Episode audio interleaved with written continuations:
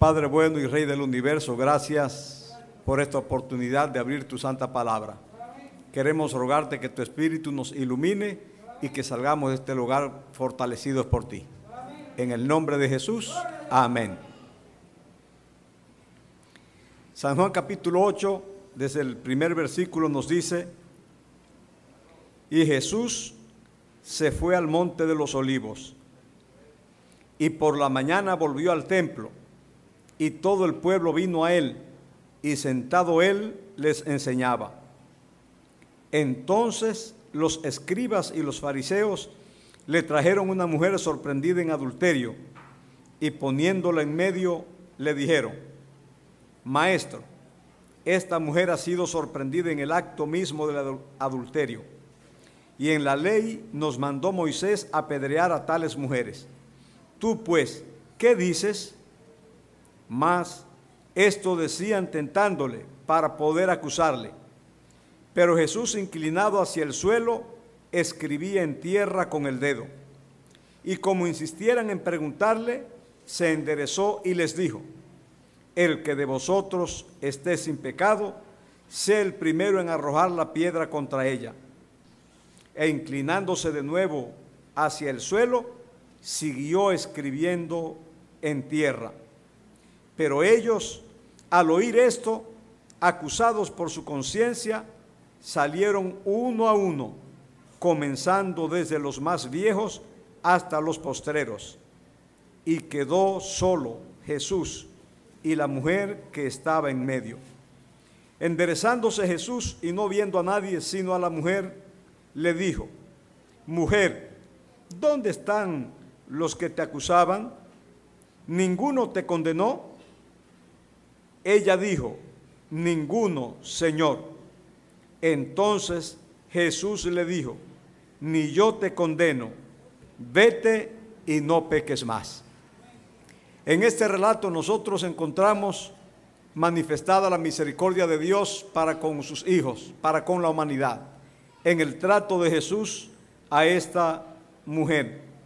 Jesús había estado orando, comienza el relato diciendo, en el monte de los olivos. Por eso la sabiduría que tenía para tratar cada caso. Este era un caso que se estaba presentando para entramparlo. Dice allí el relato que los escribas y los fariseos eran quienes habían traído esta mujer hacia Jesús. ¿Por qué los escribas y los fariseos? porque eran personas que se sentían amenazados por Jesús. Los fariseos veían en Jesús a un enemigo, los escribas, intérpretes de la ley también, porque Jesús había dado otra interpretación a la que ellos daban. Así que ellos querían entrampar a Jesús. Y como habían intentado de diferentes maneras de entramparlo y no lo conseguían, ahora pusieron esta carnada, una mujer. Ellos mismos incitaron para que esta mujer estuviera en ese acto de adulterio para luego traerla a Cristo Jesús. Pero ellos habían cometido allí algunos errores. Ellos le dijeron que en la ley Moisés mandaba apedrear a tales mujeres. Pero lo que dice la ley es que debían ser apedreados los dos, el hombre y la mujer. La pregunta es, ¿dónde está el hombre en este relato? ¿Dónde está? ¿Llevaron al hombre?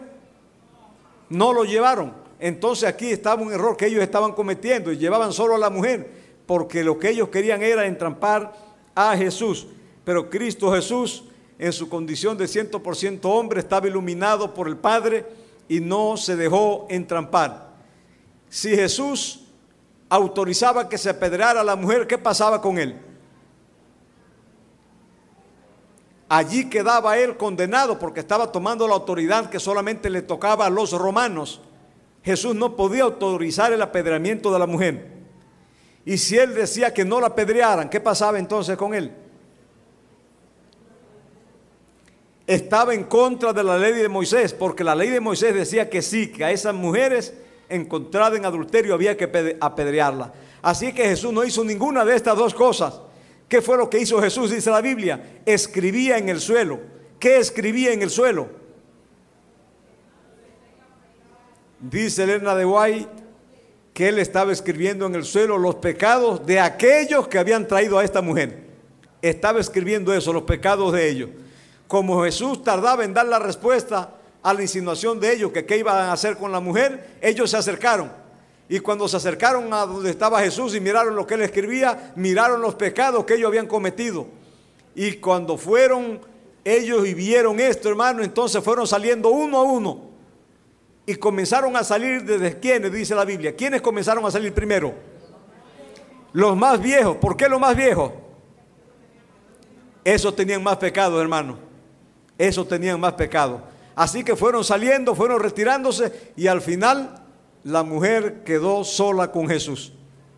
Y lo interesante es lo que Jesús le dice a la mujer, donde estuvo nuestra lectura bíblica. ¿Dónde están los que te acusaban? ¿Ninguno te condenó?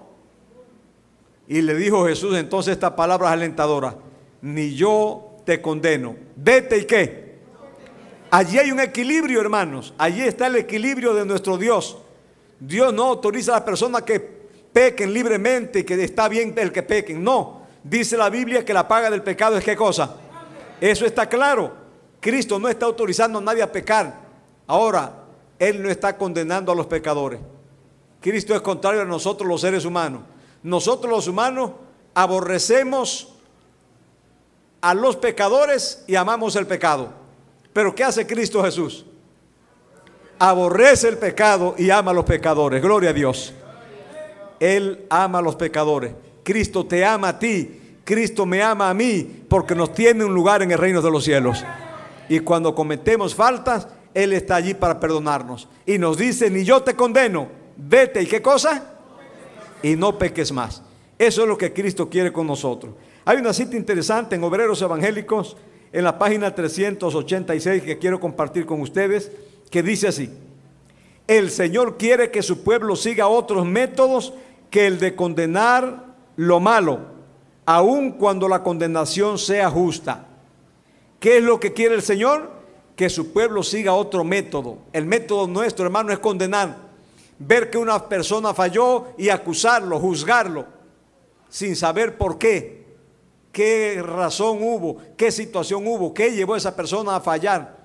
Esa es nuestra realidad como seres humanos, pero nuestro Dios actúa de manera diferente. Él quiere que sigamos otro método que el de condenar a lo malo, aun cuando la condenación sea justa. Oiga bien cómo es que dice la cita. El que cometió una falta no podemos justificarlo, falló. Pero aunque sea justa esa condenación, no estamos para juzgar, porque ese no es nuestro trabajo, esa no es nuestra función. ¿Por qué no debemos juzgar a los que caen en error? ¿Por qué no debemos criticarlos? ¿Por qué no debemos condenarlos, hermanos? ¿Por qué? ¿Qué es lo que dice la Biblia en cuanto a esto? Hay algunas razones que quiero compartir con ustedes que están en la palabra de Dios y quiero que ustedes vayan conmigo a esta cita. Romanos capítulo 2, versículo 1. Está la primera razón por la cual no debemos condenar al que peca no debemos juzgar a aquel que falla. Romanos 2.1. ¿Qué dice allí la palabra de Dios? Por lo cual eres inexcusable, oh hombre, quien quiera que seas, tú que juzgas. Pues en lo que juzgas a otro, te condenas a ti mismo, porque tú que juzgas, haces lo mismo. Según ese texto, ¿por qué no debemos juzgar? ¿Por qué? porque somos culpables del mismo pecado. Si juzgamos a otro hermano, estamos echándonos ese pecado encima a nosotros. Entonces debemos evitar esta razón.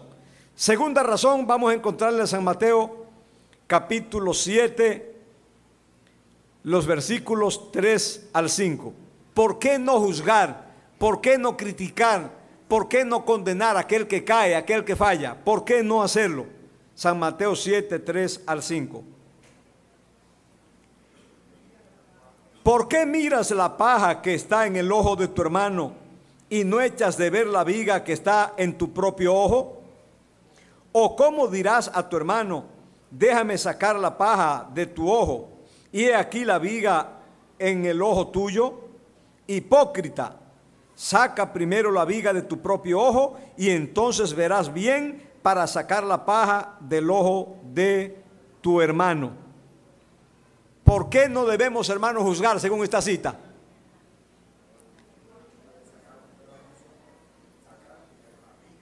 Debemos cuidarnos de juzgar, de condenar al otro, porque somos entonces culpables de un pecado que se llama hipocresía. Cristo le dijo, hipócrita, le dijo a esos fariseos que estaban allí vestidos como ovejitas, pero eran lobos rapaces.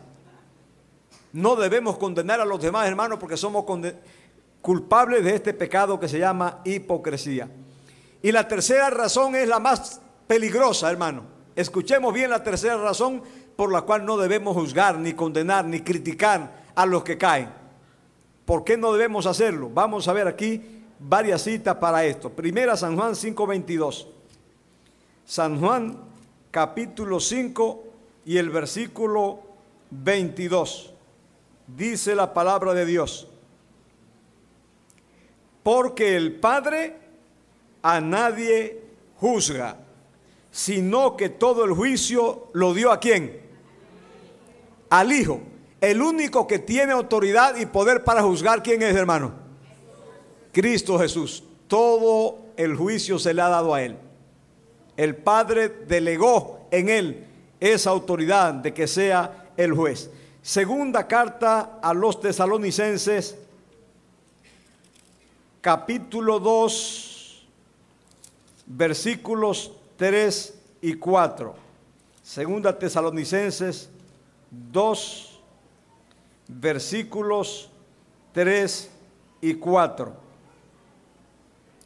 Nadie os engañe en ninguna manera, porque no vendrá sin que antes venga la apostasía y se manifieste el hombre de pecado, el hijo de perdición, el cual se opone y se levanta contra todo lo que se llama Dios o es objeto de culto, tanto que se siente en el templo de Dios como Dios haciéndose pasar por Dios. Allí se está profetizando acerca de alguien que vendría y se iba a poner en el lugar de Dios, hermano. Entonces, no es correcto que nos pongamos en el lugar de Dios.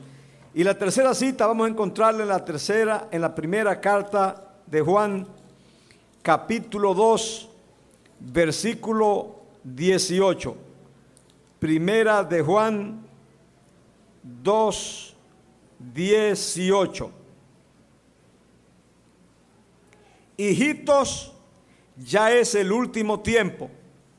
Y según vosotros oísteis que el anticristo viene, así ahora han surgido muchos anticristos. Por esto conocemos que es el tiempo, que es el último tiempo. ¿Por qué conocemos, hermano, que es el tiempo del fin? ¿Por qué conocemos que es el último tiempo? Porque han venido, ¿qué cosa? muchos anticristos. Nosotros hablamos en la iglesia del anticristo como de una persona, pero aquí está hablando de muchos anticristos. ¿Cuáles son los anticristos, hermanos? ¿Cuáles son esos?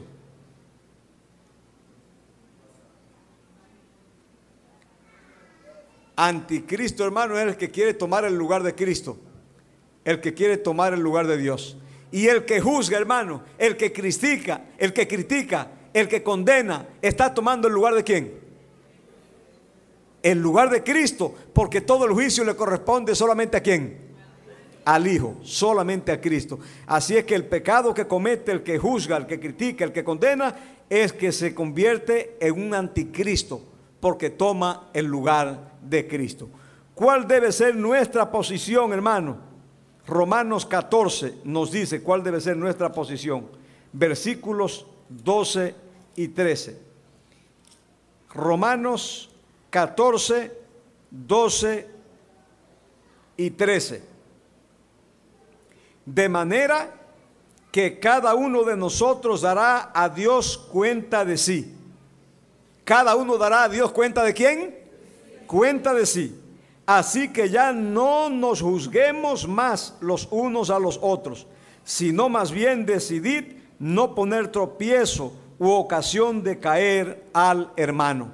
Cuando estamos juzgando, hermano, estamos poniendo tropiezo, estamos poniendo ocasión de caer. Muchas personas hoy no están en el pueblo de Dios porque alguien los juzgó, alguien los criticó o alguien los condenó. Y no es que Cristo quiere que se tape el pecado, porque Él puso el equilibrio, pero no nos toca juzgar, hermano. Al que cae, nos toca darle la mano y decirle, levántate en el nombre de Cristo Jesús. Cristo nos llamó, hermano, para ser su mano ayudadora, para que los pecadores se arrepientan y vuelvan a estar en paz con su Hacedor.